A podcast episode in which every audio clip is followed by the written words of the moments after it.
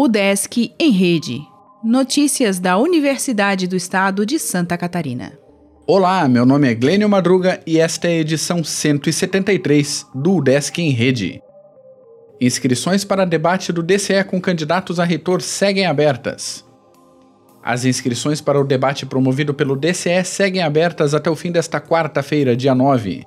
Com participação confirmada das duas chapas concorrentes, o evento está marcado para quinta-feira, dia 10, às 19 horas, no restaurante da sede do Campus 1, em Florianópolis. Haverá também a transmissão ao vivo pelo site vc.udesc.br e retransmissão do debate pela rádio Udesc FM Florianópolis 100.1 na sexta-feira, dia 11, às 8 da manhã. Devido à limitação de espaço, o DCE reservou 380 lugares para estudantes participarem presencialmente do evento. As inscrições para assistir presencialmente ao debate são feitas por ordem de preenchimento do formulário online.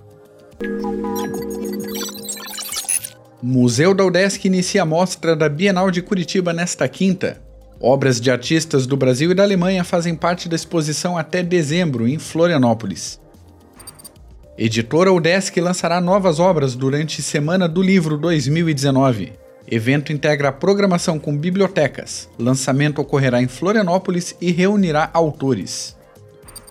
Campus de Cultura da UDESC recebe ação de servidor até domingo. Todos os docentes e técnicos podem participar. Edital dará mais de 500 mil reais para até 39 ações em Santa Catarina.